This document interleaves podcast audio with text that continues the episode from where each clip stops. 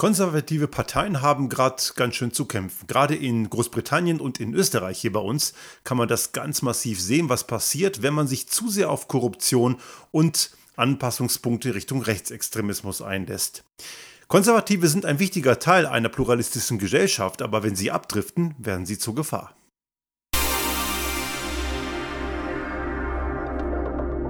Der Restart Thinking Podcast. Ideen und Lösungen für die Transformation der Wirtschaft und Gesellschaft für das 21. Jahrhundert.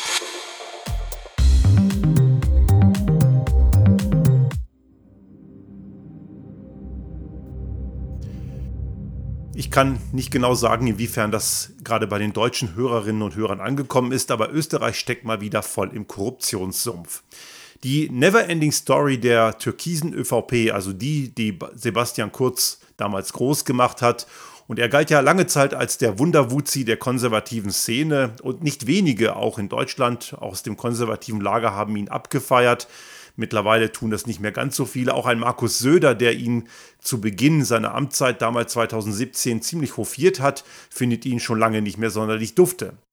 Klar werden jetzt einige sagen, der ist ja auch schon einige Zeit nicht mehr im Amt, aber das Problem Sebastian Kurz und seine ganze türkise Truppe, die ist immer noch sehr präsent. In diesen Tagen sind mal wieder neue interessante Details aufgetaucht, nämlich einer, der in diesem ganzen System von Chats, Vorwürfen, Korruption und Amtsmissbrauchsvorwürfen, die natürlich noch nicht ausjudiziert sind, die dort in diesen ganzen Sachen verwickelt sind, ist ein Mann namens Thomas Schmid und der hat und das hat man sehr gut verheimlicht, muss man sagen. Respekt, wie man das geschafft hat, dass die Öffentlichkeit das nicht bekommt. Nämlich die Wirtschafts- und Korruptionsstaatsanwaltschaft hat Thomas Schmidt über 15 Tage hinweg intensiv vernommen. Und er hat in diesem Protokollen zugegeben, was alles passiert ist, belastet seine Mitschreiter, unter anderem auch Sebastian Kurz, schwer. Und da geht es eben um wirklich die Creme de la Creme von politischer Kriminalität, also Amtsmissbrauch, Korruption, Vorteilsnahme im Amt und so weiter und so fort. Thomas Schmidt ist einer von denen, zu denen auch Sebastian Kurz gehört, die in diesem ganzen Verfahren als Beschuldigte geführt werden. Klar, verurteilt rechtskräftig sind all diese Personen nach wie vor nicht. Ob das passieren wird, wird eines Tages ein Gericht entscheiden und es ist natürlich noch völlig offen, wann das soweit sein wird. Aber die Beschuldigungen wiegen verdammt schwer und in den letzten Tagen gab es dann auch entsprechende Gegenreaktionen und eine entsprechende Schlammschlacht.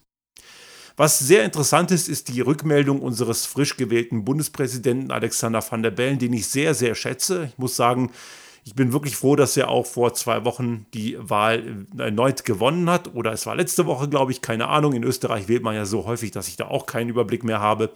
Aber ich bin auch meiner Frau sehr dankbar, dass sie Alexander van der Bellen die Stimme gegeben hat. Hätte ich wählen dürfen, hätte ich es natürlich auch getan, weil dieser Mensch sehr besonnen und sehr gute Worte gefunden hat, wieder mal. Es ist ja nicht das erste Mal, auch in seiner ersten Amtszeit, dass er ausrücken musste, um die richtigen Worte zu finden. Und er hat so sinngemäß gesagt, oder ich glaube sogar wortwörtlich, das darf doch einfach nicht wahr sein. Schon wieder dieser ganze Sumpf. Und er hat eine sehr schöne Analogie gebraucht. Nämlich dieser ganze Korruptionssumpf der Volkspartei, also das, was in Deutschland die CDU-CSU ist, also die konservative Partei, war am Anfang vielleicht nur ein kleiner Wasserfleck oder sah so aus wie ein Wasserfleck, aber er hat die Analogie gebraucht, das ist mittlerweile ein ganz massiver Wasserschaden am Gebäude der Demokratie. Und das ist ein multipler Schaden. Das ist nicht nur ein Korruptionsproblem, dieser ganze türkise Teil dieser ÖVP. Und man sagt immer Türkis, weil das war ja diese neue Farbe, die Sebastian Kurz damals den als Anstrich verpasst hat, die sogenannte neue ÖVP mit dem sogenannten neuen Stil. Und das Einzige, was da neu war, ist, dass man die Probleme und Fehler der früheren ÖVP einfach nochmal intensiviert hat. Also sie haben eigentlich nichts neu gemacht, sondern nur die Fehler noch mehr. Und diese türkise Truppe ist in vielerlei Hinsicht ein multiples Versagen, weil es ja nicht nur um Korruption geht, sondern auch um ihre politische Ausrichtung. Man muss sich hier nochmal vergegenwärtigen, was die letzten Jahre da so passiert ist und welche Statements und Aussagen aus genau dieser Truppe immer wieder gekommen sind. Zur Erinnerung, 2017 hat Sebastian Kurz damals noch mit dem rechtsextremen Koalitionspartner FPÖ koaliert. Und damals hatten wir einen Innenminister Herbert Kickel. Für die Hörerinnen und Hörer in Deutschland, das ist so ein abgebrochener Meter, ein Rechtsextremist durch und durch. Und man muss sich ungefähr vorstellen, das ist ungefähr so, als ob Bernd Höcke in Deutschland Innenminister wäre. Das wäre fatal und ein absolute, absoluter Katastrophenzustand, einen Rechtsextremisten und einen Faschisten als Innenminister zu haben. Aber genau den Zustand hat Österreich von 2017 bis 2019 gehabt. Und das muss einem Sorgen machen, weil dort die Agenda dieser Regierungszeit war ganz klar schon in gewissen Teilen rechtsextrem. Und wir haben sehr klar gemerkt, wie man Menschen, die man als Feindbilder deklariert hat, auch angefangen hier zu schikanieren. Das fängt schon damit an, dass man zum Beispiel mit so einfachen lapidaren Sachen wie, dass man eine Führerscheinprüfung nicht mehr auf Türkisch ablegen konnte, während man durchaus weiterhin auf Kroatisch, Serbisch oder andere osteuropäische Sprachen weiterhin eine Führerscheinprüfung ablegen konnte. Man hat nur die türkische Sprache rausgenommen, zeigt ja schon mal, welche Feindbilder man dort kultiviert. Auch so die Tendenzen, die man damals hatte, so Richtung Südtirol, es gibt ja Menschen in Österreich, die immer noch meinen, dass Südtirol eigentlich zu Tirol gehören müsse und keineswegs Italien sei. Und da kann ich nur Reinhold Messner zitieren, der selber aus Südtirol stammt. Wer solche Forderungen formuliert, hat die Geschichte Südtirols nicht mal in Ansätzen verstanden. Aber man kam damals auf so abstruse Idee, den deutschsprachigen Bevölkerungsanteil und den ladinischen in Südtirol den österreichischen Pass quasi so zu schenken. Und das wäre natürlich absolutes Gift in diese Suppe, also wirklich in brennendes Feuer Benzin zu gießen. Aber auf solche Ideen sind die damals gekommen. Und Sebastian Kurz hat überhaupt kein Problem gehabt, nicht nur mit einem rechtsextremen Koalitionspartner zu koalieren, er hat durchaus auch deren Statements genutzt. Er hat sich ja selber immer gerne gerühmt, die Balkanroute geschlossen zu haben, was ja erstens nichts ist, wofür man sich rühmen müsste und zweitens auch nicht sein Verdienst, denn eigentlich war es ja den, der Deal, den Angela Merkel damals mit äh, Erdogan für die EU ausgehandelt hat, der, das, der diese Balkanroute unattraktiv machte. Aber Kurz hat damit immer geprahlt, er hätte sie geschlossen und eben A stimmt es nicht und B damit zu prahlen zeigt ja, was für ein Menschenbild er hat. Aber als dann das Ibiza-Video aufkam und die Koalition zwischen ÖVP oder ja, der sogenannten neuen ÖVP und auch der, und der rechtsextremen FPÖ platzte und dann eine türkis-grüne Koalition kam, wo sich die Grünen in Österreich gerade viele Fragen stellen lassen müssen, warum sie mit denen eigentlich immer noch zusammenarbeiten, weil eigentlich sind die ja schon lange nicht mehr tragbar, aber das ist ein anderes Thema. Dort gingen diese rechtsextremen Tendenzen weiter. Man hat dort, und da gibt es viele Fälle, das ist von SOS Mitmensch, einer NGO, sehr gut auch dokumentiert, da hat man zum Teil wirklich in Österreich geborene Schülerinnen, mitten in der Nacht mit einer Spezialtruppe, der Cobra, das ist so eine Polizeispezialeinheit, die man bei Terrorabwehr einsetzt, mitten in der Nacht abgeholt und abgeschoben, obwohl diese Mädchen gut und integriert waren. Was heißt gut integriert? Die mussten sich nicht integrieren, sie waren von hier. Und man hat sie einfach mal, weil die Eltern keinen offiziellen Aufenthaltstitel hatten, einfach mal in ihr sogenanntes Heimatland abgeschoben, wo die meisten von ihnen niemals waren, geschweige denn dort gelebt hätten. Und das Ganze hat man mit einer Vehemenz und einer Brutalität gemacht, die man bei Straftätern machen würde. Während allerdings irgendwelche Covidioten und Rechtsextremisten, die in Wien rumpöbeln, die hat man gewähren lassen und da passt so einiges nicht. Also dieser türkise Teil der ÖVP, dieser zu Rechtsextremismus tendierenden Teil, der war ziemlich aktiv. Und mittlerweile ist das Ganze etwas wieder zum schwarzen Teil hin, rüber gesagt, also dem Teil, den man als konservativ betrachten muss. Aber dieser ganze Anteil, was wir hier gerade in Österreich sehen, ist eine ganz, ganz gefährliche Mischung aus Korruption, Vorteilsnahme im Amt und natürlich auch einer rechtsextremen Agenda. Die ist zwar etwas geringer geworden, aber sie ist nicht weg. Und man muss hier ganz klar sagen, dass Teile dieser eigentlich konservativen Partei im zumindest rechtspopulistischen, wenn nicht sogar in Ansätzen einem rechtsextremen Milieu zuzuordnen sind. In Deutschland ist es nicht ganz so massiv. Eine CDU und auch eine CSU hat nicht so starke Ränder im rechtsextremen Anteil, aber es gibt sie. Jeder kennt so die einschlägigen Namen, Leute wie, wie Maaßen oder, äh, oder auch andere einschlägige Politiker, die immer wieder auch gerne mit der AfD packeln wollen, die tauchen immer wieder auf und diskreditieren durchaus auch eine konservative Arbeit, die es braucht. Und da muss man sich schon bei manchen fragen, warum die eigentlich überhaupt in der CDU sind. Aber sie sind nun mal da, aber wir wissen ja, alle Parteien haben so ihre Problemmitglieder. Die SPD hatte lange Zeit einen Sarrazin an der Backe, die CDU eben einen wie den Maaßen. Die Grünen müssen manchmal mit Boris Palmer sich ärgern und die Linken haben Sarah Wagenknecht an der Backe und müssen mit ihr auskommen. Also es gibt immer wieder so die Parteimitglieder, die irgendwie falsch abbiegen. Nur haben die in Österreich durchaus mehr Einfluss als in Deutschland. Das ist in Deutschland nicht so schlimm. Es ist durchaus, ist die CDU und die CSU ganz klar eine konservative Partei. Sie entgleisen allerdings manchmal. Sie alle kennen den, den Saga von Friedrich Merz mit dem Sozialtourismus, wo er auf russische Propaganda und rechtsextreme Narrative reingefallen ist. Natürlich ist Friedrich Merz kein Rechtsextremer. Das ist ein konservativer, eher zur, in der Vergangenheit lebender Politiker, der durchaus äh, bei einigen beliebt ist, weil er die Vergangenheit auch kultiviert, aber er ist ganz klar im konservativen Lager, wenn auch da noch das Neoliberale reinkommt, was ja durchaus viele Überschnittmengen hat. Aber er ist dort eben abgebogen in einem Bereich, der ganz klar im rechtspopulistischen und in Teilen rechtsextremen Milieu ist, auch wenn er das sicherlich nicht wollte.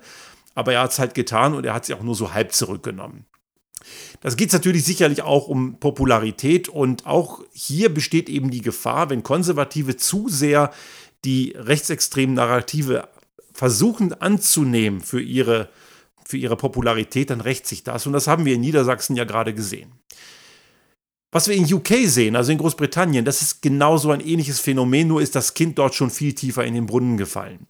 Österreich ist durchaus noch in einem stabilen Fahrwasser, weil, so wie Van der Bellen es auch richtig gesagt hat, der Rechtsstaat funktioniert noch.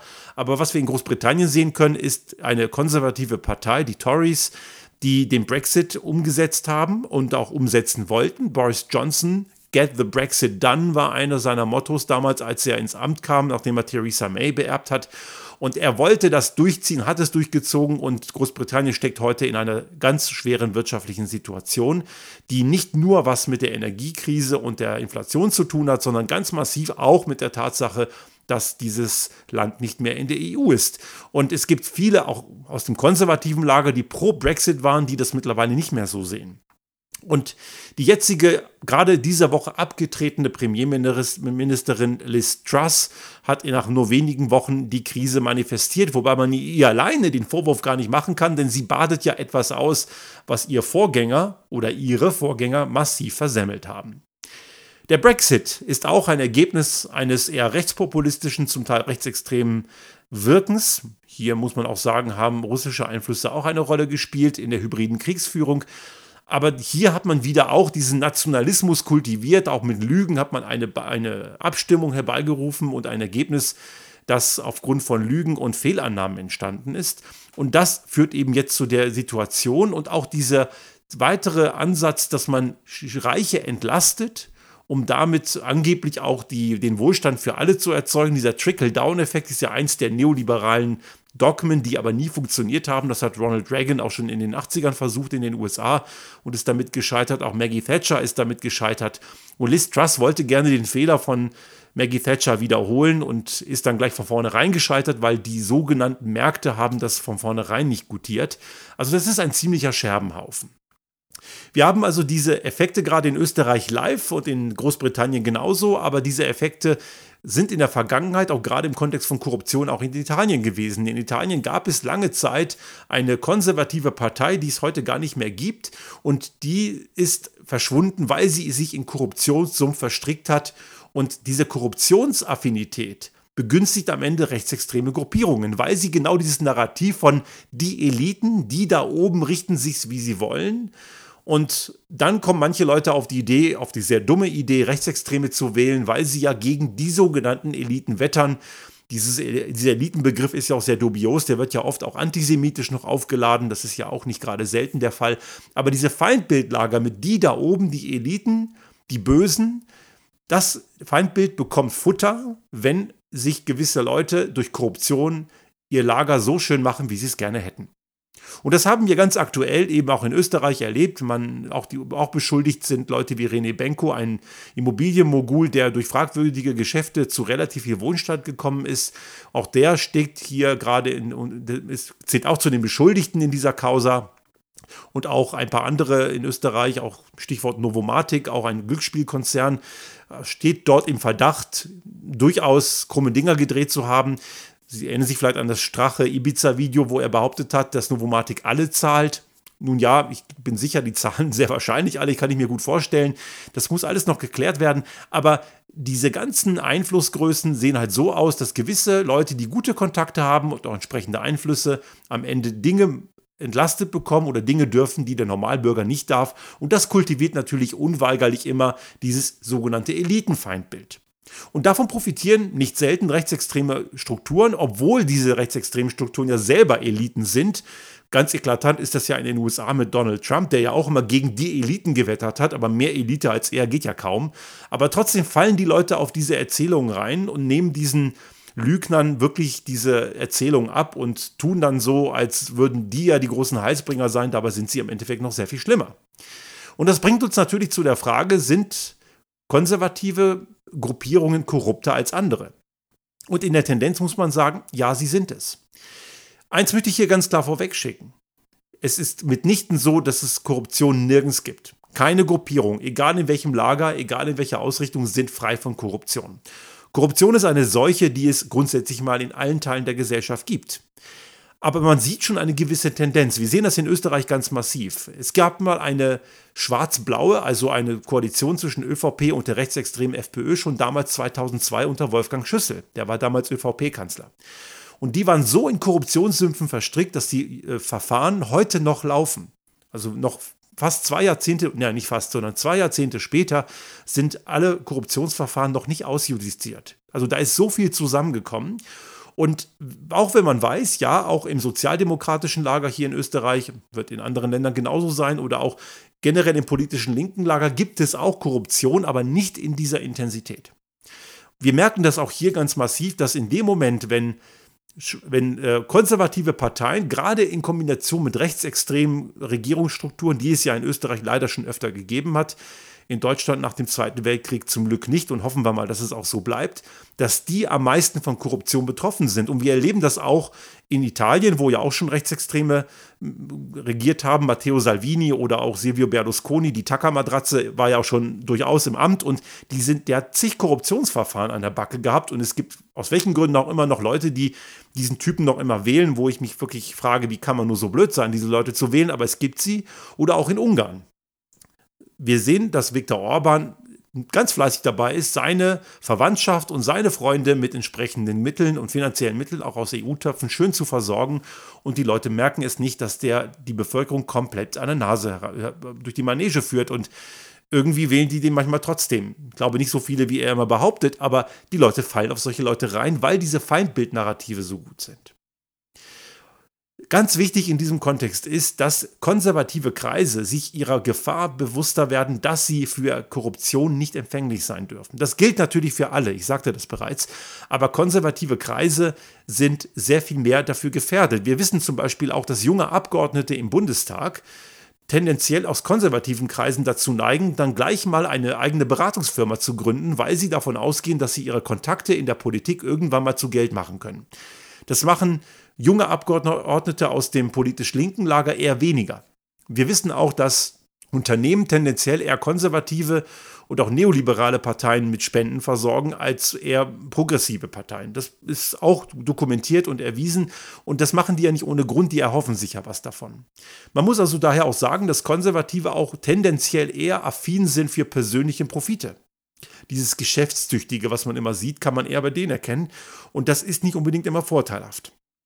Aber dennoch sind Konservative extrem wichtig für eine intakte Gesellschaft.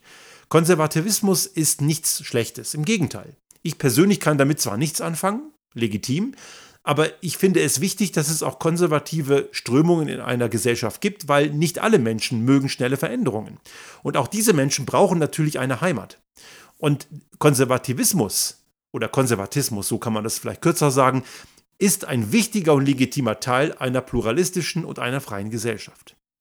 Aber in dem Moment, wenn Konservative anfangen, rechte Narrative zu übernehmen, so wie es Friedrich Merz eben vor ein paar Wochen getan hat, oder wenn Konservative anfangen, sich tendenziell Vorteile zu verschaffen, was grundsätzlich für alle gilt, dass sie es nicht tun sollen, aber die machen es halt häufiger, dann entstehen Dinge, die diese Demokratie ins Rutschen bringen können. Das ist ganz, ganz großes Gift.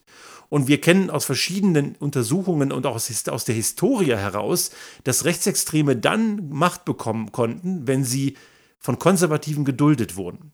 Dazu brauchen wir gar nicht so weit wegzugucken, wenn wir in die Geschichte Deutschlands der Weimarer Republik schauen. Die Machtergreifung der Faschisten hat ja eine Vorgeschichte. Und konservative Parteien haben damals durchaus auch mit der NSDAP gemeinsame Sache gemacht, weil sie davon ausgingen, die kontrollieren wir schon, wir halten sie schon klein. Hatte allerdings am Ende, wie wir wissen, nicht funktioniert. Die NSDAP konnte ihr Terrorregime nur deswegen auf die Beine stellen, weil Konservative es begünstigt haben. Sie haben nicht mitgemacht, das muss man auch nochmal klar trennen, aber sie haben sie nicht gestoppt. Sie haben ihnen den Weg geebnet. Und daher muss man immer wieder daran erinnern, und es gibt ja auch in konservativen Kreisen aufrichtige, gute ähm, Politiker, die das immer wieder einfordert. Ruprecht Polenz zum Beispiel von der CDU ist einer der CDU-Mitglieder, die sehr gut dort kommunizieren. Und aber er ist nicht der Einzige. Auch innerhalb der konservativen Parteien gibt es Leute, die klar sagen, es gibt eine rote Linie mit Rechtsextremen, gibt es keine gemeinsame Sache. Und wir haben hier in Tirol gerade vor kurzem eine Landtagswahl gehabt und der neue, jetzt dann künftig amtierende äh, Landeshauptmann, so heißt das hier in Österreich, also in Deutschland ist das der Ministerpräsident, der hat schon vor der Wahl gesagt, dass er mit den Rechtsextremisten von der FPÖ keine Koalition eingehen wird. Und das hat er gut gemacht. Das ist ein richtig gutes und wichtiges Statement. Und das müssen Konservative tun, weil sie sonst am Ende ihr Profil nicht nur verlieren, sondern auch die Demokratie massiv in Gefahr bringen. Wir können gerade in Großbritannien und auch hier in Österreich die Effekte sehr gut sehen. Jan Böhmermann hat Österreich mal als Labor bezeichnet, wo man so gewisse Dinge sehen kann, die man so zusammenmischt, die man besser nicht zusammenmischen sollte. Das kann man eben hier live sehen. Der Schaden ist überschaubar, weil Österreich auch nur ein kleines Land ist. Kann man jetzt so sehen. Trotzdem blöd, wenn es passiert. Ich bin hier zuversichtlich, dass eben die Rechtsstaatlichkeit hier immer noch gut funktioniert, weil die WKSTA, also die Wirtschafts- und Korruptionsstaatsanwaltschaft, offenbar ihren Job sehr gut macht. Und ich hoffe sehr, dass die Leute im Rahmen der Rechtsstaatlichkeit ihre gerechte Strafe bekommen, die sie verdient haben. Aber es gibt darüber hinaus, abgesehen von der justiziablen Bestrafung, die dann Gerichte klären müssen, auch eine moralische. Und aus der moralischen Verantwortung kommt, kommen große Teile dieser konservativen ÖVP oder ursprünglich konservativen, in manchen Teilen, nicht alle, auch rechtspopulistischen, bis in gewissen Teilen sogar rechtsextremen ÖVP, aus der Verantwortung kommen die nicht raus. Die müssen ihren Sumpf wirklich trockenlegen. Und das ist eine Mammutaufgabe, die auf die zukommt. Auch die Tories in, in Großbritannien haben eine ganz dicke Aufgabe vor sich, dass sie ihren ganzen rechtspopulistischen Anteil trockenlegen und endlich anfangen, sich auf die wirklich konservativen Werte zu besinnen, die auch be bedeuten das Bewahren der Lebensgrundlage. Das haben sie anscheinend in weiten Teilen komplett vergessen und haben das Land in ein Chaos geführt. In Deutschland ist es noch recht stabil, aber auch da müssen CDU oder CSU-Vertreter oder Vertreterinnen schauen, dass sie immer eine klare Grenze zum Rechtsextremismus haben. Es darf dort keine Verschmierung geben. Eine AfD ist keine konservative Partei, das ist eine stramm rechtsextreme Partei und die kann und darf, egal auf welcher Ebene, auch auf kommunaler Ebene, nie ein Partner sein, denn damit ebnet man ihnen den Weg und dieser Weg darf ihnen nicht geebnet werden, denn Rechtsextremismus darf in einer kultivierten, freien Gesellschaft einfach keinen Platz haben. Genauso wenig wie ein Krebsgeschwür in einem Körper keinen Platz hat, wird ja auch entfernt, damit er den restlichen Körper nicht tötet. Und ein Rechtsextremismus tötet eine intakte Gesellschaft. Und für Korruption gilt das Gleiche. Nur das Gift wirkt halt etwas anders, aber es führt am Ende zum gleichen Effekt dass man Feindbilder aufbaut, dass sich Leute ungerecht behandelt fühlen. Und bei Ungerechtigkeit und bei einem Gefühl, dass man nicht fair behandelt wird, profitieren leider immer wieder in zu großen Zahlen die Rechtsextremisten, die vermeintlich einfache Antworten rausblöken, auch wenn die nie funktionieren. Man muss hier ganz klar erinnern, dass Korruption und auch Rechtsextremismus in kleinen Dosen schon toxisch sind. Sie haben miteinander erstmal nichts zu tun. Das sind zwei völlig verschiedene Themen, aber sie bedingen manchmal einander und beide Ebenen sind für konservative Kreise eine große Gefahr. Und diese Gefahr müssen sich Menschen aus dem konservativen Lager sehr, sehr bewusst sein. Denn konservativ sein gehört ganz klar zu einer pluralistischen Gesellschaft. Rechtspopulismus und Rechtsextremismus gehört ganz klar nicht dazu.